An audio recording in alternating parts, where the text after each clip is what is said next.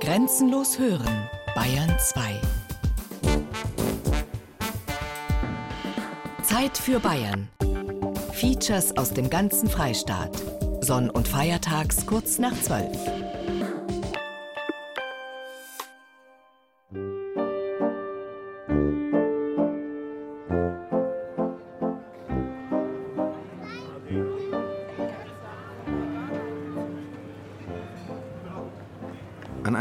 Frühlingsabend strömen Menschen aus allen Himmelsrichtungen zum Hammelburger Marktplatz.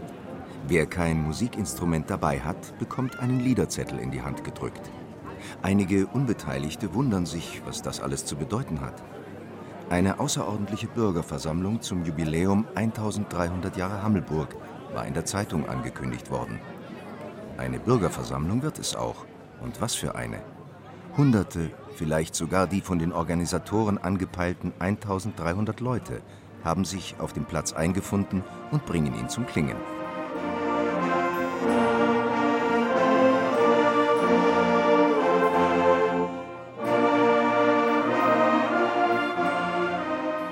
Es ist ein großer Flashmob und eine eindrucksvolle Werbung der Bürger für ihr Hammelburg.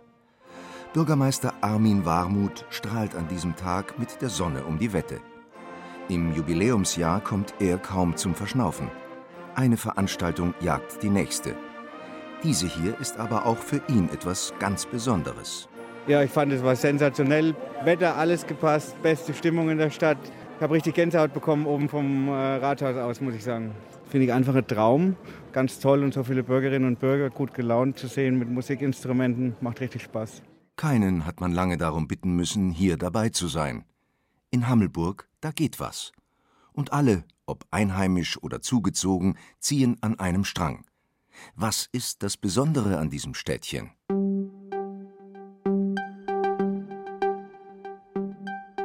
Hammelburg. Ich lebe jetzt seit ungefähr 30 Jahren hier und ich bin hier fest verwurzelt. Und das ist eigentlich das Menschliche, was hier ist. Die Nachbarn, man versteht sich, man grüßt sich auf der Straße. Es ist toll, morgens aufzustehen und mal einen guten Morgen zu hören. Oder ein freundliches Lächeln. Und man kann sich einfach aufeinander verlassen. Das macht Hammelburg für mich aus. Die netten Leute. Der älteste Weinstadt Frankens, alles, dass man da wohnt. Das ist, finde ich, toll. Weil es hier nette Leute gibt, schöne Häuser, die Weinberge.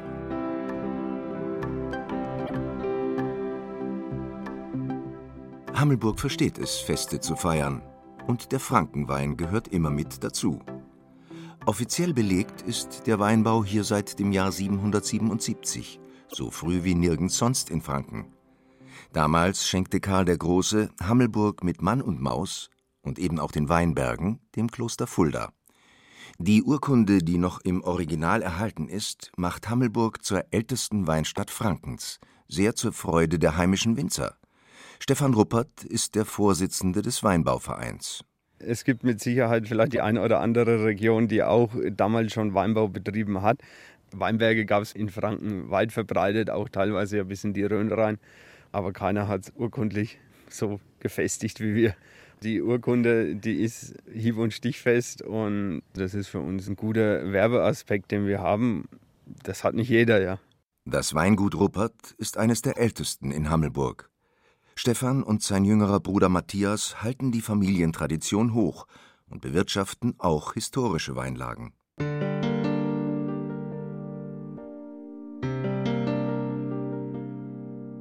Jetzt sind wir im Ofental, das gehört zur Hammelburger Lage Heroldsberg. Hammelburger Heroldsberg besteht eigentlich aus mehreren früheren Einzellagen wie Ofental, Eschental, Gommersberg, Leister und es wurde dann Ende der 70er zusammengefasst zur Lage Hammelburger Heroldsberg. Jetzt befinden wir uns in einem der ältesten Hammelburger Lagen, wo noch mit Trockenmauern, Heckenstreifen oder Heckengrundstücken zwischendrin aufgelassenen Weinberge hier noch der Weinbau betrieben wird. Etwas erschwert natürlich durch die Steillage und auch durch die bedingte Mechanisierung, aber trotzdem, wie der Name schon sagt, Ofental für uns recht warmes und gutes Klima mit auch recht langen Reifephasen und dadurch natürlich auch gute und gehaltvolle Weine. Hier wächst jetzt links von uns der Gewürztraminer, rechts von uns Sauvignon Blanc. Ein Idyll, hoch über dem Saaletal. Kleinteilig, naturnah und artenreich. Zwischen den Rebzeilen grünt und blüht es. Die Rupperts sind zwar kein offiziell zertifizierter Biobetrieb, beherzigen aber viele der dafür geltenden Richtlinien. Das Tal der Fränkischen Saale ist die nördlichste Weinbauregion Frankens. Zu Vermarktungszwecken hat sich die Gegend vor ein paar Jahren den Namen Frankens Saalestück gegeben, in Anlehnung an Sahnestück. Böden und Klima machen die Weine unverwechselbar. Wir sind hier im Muschelkalkbereich. Wir haben sehr viel steinige Böden. Wir haben weniger Bodenauflage wie jetzt vielleicht anderswo. Haben auch mit Trockenphasen etwas mehr zu kämpfen wie vielleicht andere Regionen. Hier ist das alles sehr klein strukturiert, das heißt, wir haben sehr viele Seitentäler, die man im ersten Augenblick gar nicht unbedingt sieht, wo überall Weinberge versteckt sind. Und dadurch haben wir auch vielleicht das ein oder andere Tal ein besonderes Mikroklima, wo dem Wein natürlich dann auch zugutekommt und das dann vielleicht ein bisschen unverwechselbar macht. Und natürlich lässt sich auch trefflich mit dem Titel Älteste Weinstadt Frankens werben.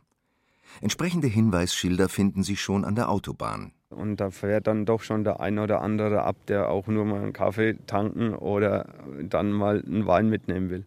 Zum Fest 1300 Jahre Hammelburg haben die sechs Hammelburger Winzerbetriebe erstmals einen Wein gemeinsam kreiert. Der Silvaner im schicken Jubiläumsboxbeutel wird bei offiziellen Anlässen als Souvenir verschenkt und ist ein Renner auf den Weinfesten. Einer von vielen. Ich trinke den Bacchus. Also er schmeckt sehr, sehr lecker und richtig gut. Ich trinke den Jubiläumwein und der Wein ist sehr frisch und fruity und ja, den kann man gut trinken. Hamelburger Wein ist sehr erdig, sehr ehrlich. Wenn jemand gern trocken trinkt, passt das sehr gut. Ich trinke jetzt gerade einen Silvaner Kabinettstufe trocken. Ich trinke gerne Müller-Thurgau, sehr gut. Also saugeil. Wirklich war, also der ist gut. Hier wie ein Schlüpferstürme, also nur halt auf eine besondere Art. Also, Prost, Prost, Prost. Prost.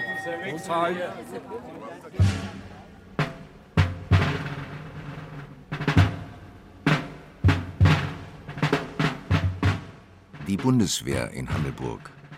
Sie ist mit rund 1000 zivilen und 1300 militärischen Dienstposten der größte Arbeitgeber der Stadt und einer der wichtigsten Bundeswehrstandorte Deutschlands. Die Saaleck-Kaserne auf dem Lagerberg beherbergt unter anderem das Ausbildungszentrum Infanterie, das 2016 ebenfalls ein Jubiläum feiert. Es wird 60 Jahre alt. In der Standortschießanlage frischt Oberstleutnant Ulrich Schröder gerade seine Fertigkeiten im Maschinengewehrschießen auf. Also wir müssen das jedes Jahr durchführen. Und das Ziel ist ja, dass der Vorgesetzte mit seinem unterstellten Bereich gemeinsam schießt. Und es ist egal, ob ich Mannschaftsdienstgrad bin, also vom Gefreiten, bis zum General, auch der Schulkommandeur muss diese Übungen schießen. Hier sind wir jetzt beim Maschinengewehr. Es gibt noch Übungen mit dem Gewehr G36, Übungen mit der Pistole. Und ja, eine Waffe gehört zum Soldaten, also muss man sie auch beherrschen.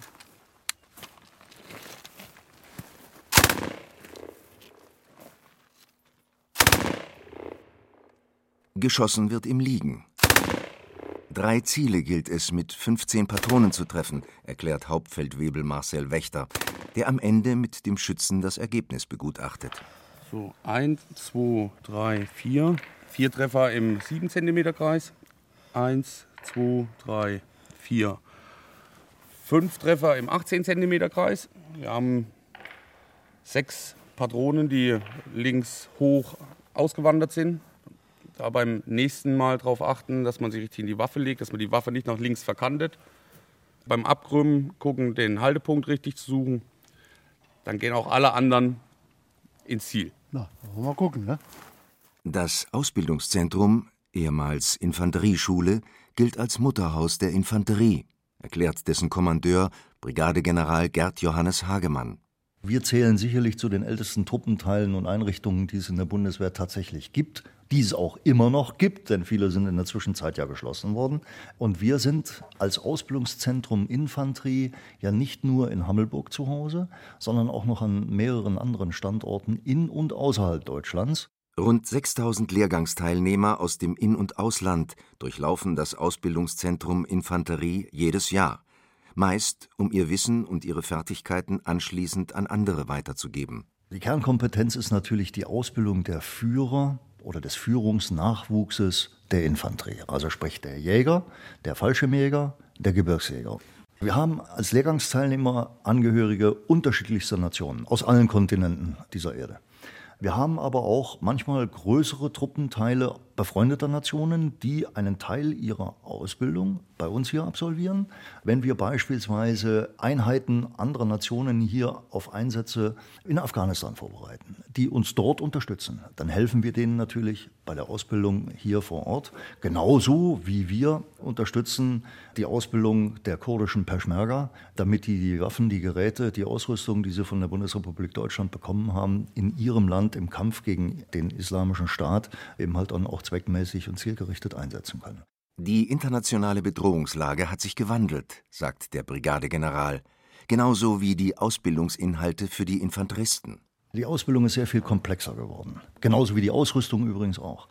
Während wir früher, ich sag mal, ein einfaches schwarz-weiß Kriegsbild haben konnten, wissen wir heute häufig nicht, wo ist vorne, wo ist hinten, wer ist eigentlich der Feind, wie sieht er aus, ist er als militärische Organisation erkennbar?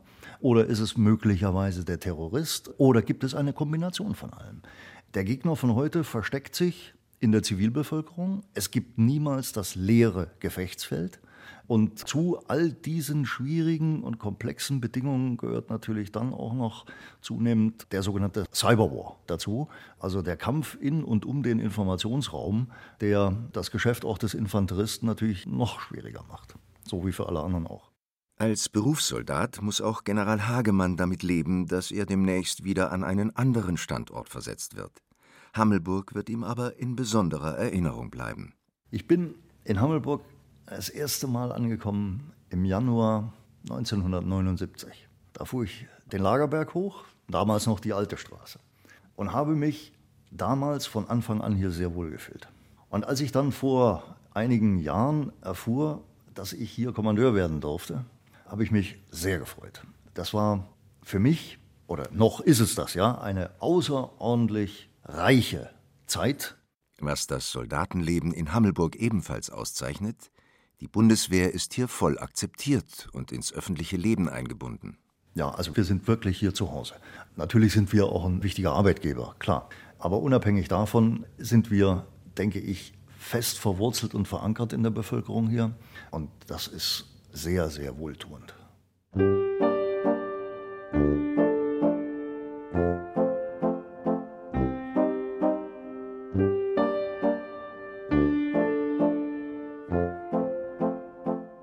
Wenn es jemanden gibt, der die enge Beziehung zwischen Stadt und Militär quasi verkörpert, dann ist das Winfried Benner. Der heute 80-Jährige war einer der allerersten Soldaten am Bundeswehrstandort Hammelburg. Ich bin am 2. Mai 1956 nach Hammelburg gekommen als Offizieranwärter. Ich komme aus Boppard am Rhein. Ich bin in Boppard in den Zug gestiegen, dann über Frankfurt und dann in Gemünden hier das Saaletalbähnchen hochgefahren und dachte mir aus dem Fenster schauend, das ist eigentlich eine nette Landschaft, hier könnte es dir gefallen. Und in Hammelburg am Bahnhof, kleiner Bahnhof, abgeholt und dann die Kurven bis zum Lager hochgefahren, denke ich, holla, was wird da auf dich zukommen? Was ihn an der fränkischen Saale erwartete, wurde für ihn lebensbestimmend. Nicht nur, weil er hier schon bald seine Frau Elisabeth kennenlernte. Hammelburg und der sportliche junge Rheinländer hatten sich gesucht und gefunden. Ja, schon am zweiten Tag meines Hierseins stand einer in der Türfüllung und schrie, wo ist denn hier der Benner? Ich meldete mich, komm mal runter. Bin hingegangen zu ihm und er sagte mir, wir haben gehört, du hast in der Handballmannschaft in Boppard, deiner Heimatstadt, hochklassig gespielt in der Oberliga. Fragte ich, woher wissen Sie denn das? Ja, wir haben unsere Verbindung. Und du spielst am kommenden Sonntag bei uns in der ersten Handballmannschaft als Mittelstürmer. Sag ich, das ist unmöglich. Ich habe ja noch einen Spielerpass noch von Boppard. Sagte, macht überhaupt nichts. Du siehst aus wie unser erkrankter Mittelstürmer mit lockerem Haar, angehende Glatze bist so groß wie er und den Spieler passt, den zeigst du im Vorbeilaufen dem Schiedsrichter, der merkt gar nicht, dass du der Ottmar Schmidt nicht bist, sondern der Winfried Benner. Habe ich gespielt und auch recht erfolgreich und war praktisch ab 3. Mai Hammelburger Bürger, voll anerkannt über den Sport. Der Sport hat Winfried Benner niemals losgelassen. Er wurde Diplomsportlehrer und drillte viele Jahre lang als Sportoffizier die jungen Soldaten auf dem Lagerberg. Im zivilen Leben schrieb er Stadtgeschichte, indem er als Vorsitzender die beiden örtlichen Sportvereine TV Jahn und DJK Hammelburg zu einem Großverein fusionierte. Und es war bei weitem nicht nur der Bereich Sport, in dem er sich engagierte. Benner mischte überall mit. Ich bin in 26 Vereinen hier und bin natürlich in die Kommunalpolitik gegangen. Das liegt ja nahe, wenn man bekannt ist, kann man davon ausgehen, dass man gewählt wird. Ja. Ich war also dann 24 Jahre hier Stadtrat in der Stadt Hammelburg und zwölf Jahre Kreisrat im Großlandkreis Bad Kissingen. Aufgrund meines Alters bin ich in vielen Vereinen Ehrenvorsitzender. Bin ja inzwischen 80, ein älterer Herr. Aber ich liebe Hammelburg über alles. Es ist also meine zweite Heimat und soll es auch bleiben. Am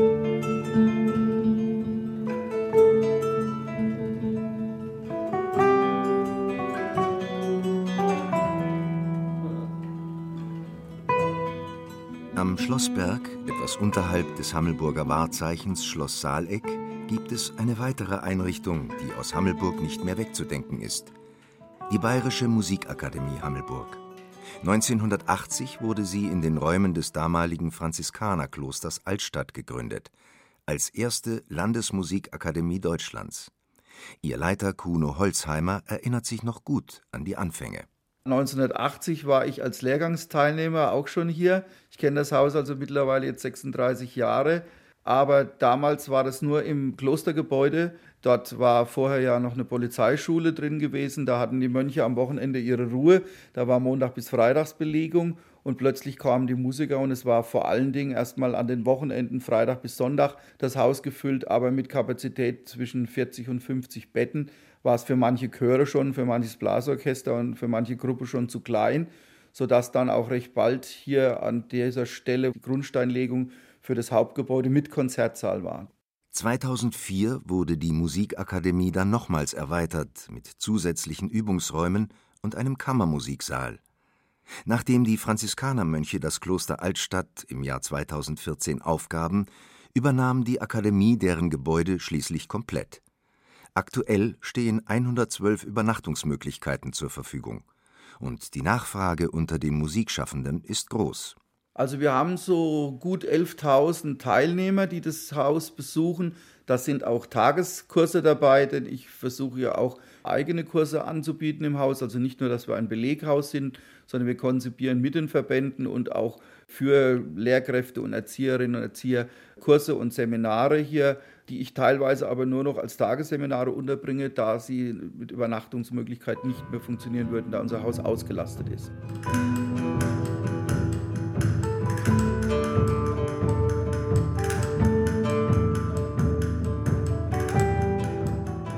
Etwas Besonderes sind die Musikkreativtage in Hammelburg. Musikbegeisterte der verschiedensten Stilrichtungen treffen sich hier, um gemeinsam zu spielen und zu improvisieren, erklärt Peter Näder, der Popularmusikbeauftragte des Bezirks Unterfranken, der in der Musikakademie seinen Arbeitsplatz hat.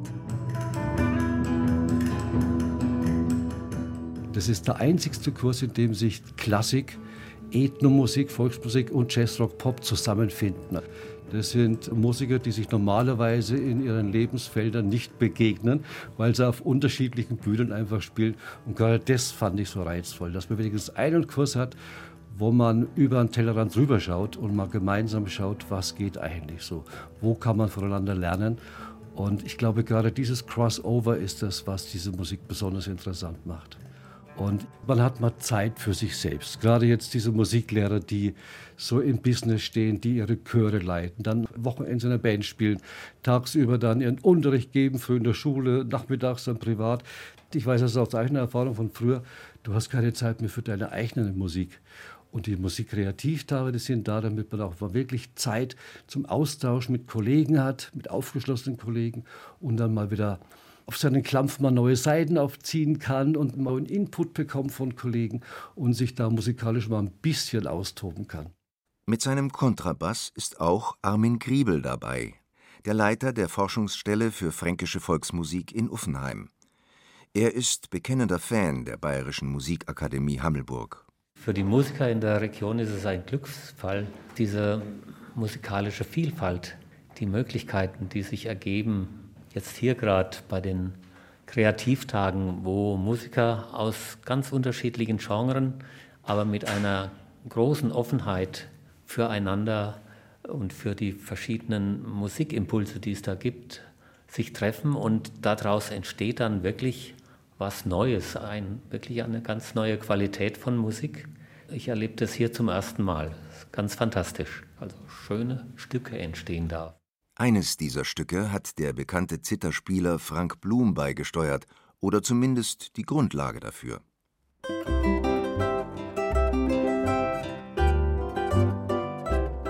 Ich bin ja aus Iphofen und das ist ein Iphofer Galopp. Den haben wir ja schon auch aufgenommen im Studio in Nürnberg. Aber jetzt, wenn wir die Besetzung haben, dann wollen wir das ein bisschen aufmotzen sozusagen und wir werden dann einen Teil des Stückes dann eben als Bossa Nova zum Beispiel spielen. Wir haben ja Schlagwerk dabei oder ein Percussion, dass man es ein bisschen eben moderner spielt, mit moderneren Rhythmen, wobei natürlich der Bossa Nova kein unbedingtes moderner Rhythmus ist, nicht? Aber es klingt einfach dann anders.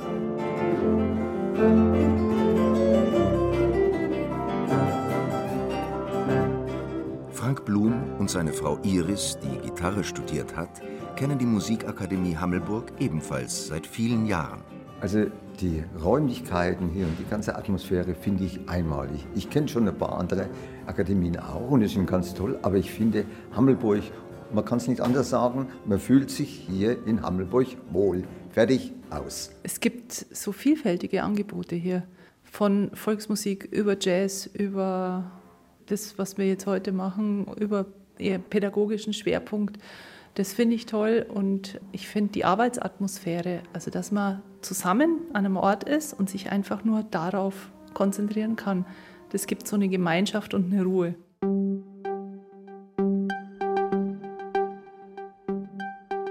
Das Besondere an diesem Städtchen?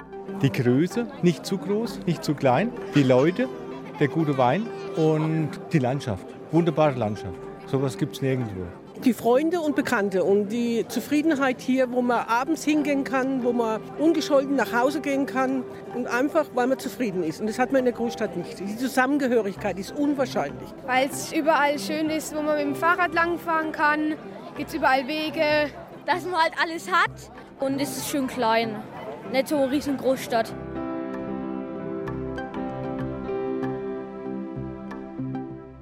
Natürlich nutzt Hammelburg auch seine Chance, sich im Jubiläumsjahr 1300 Jahre Hammelburg von seiner besten Seite zu präsentieren. Die ganze Stadt hilft mit, den Feiermarathon zu gestalten. Von Vereinen und Organisationen über die Winzer und die örtlichen Schulen bis hin zu den Hammelburger Künstlern. Jeder bringt sich auf seine Weise ein.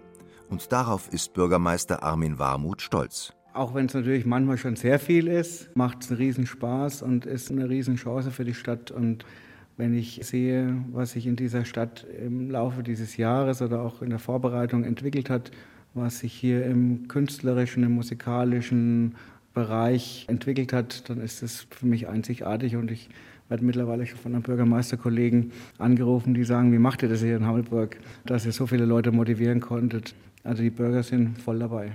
Nach dem großen Jubiläumsstadtfest im Juni gehen die Feierlichkeiten aber auch in der zweiten Jahreshälfte noch weiter. Feiern können sie, die Hammelburger.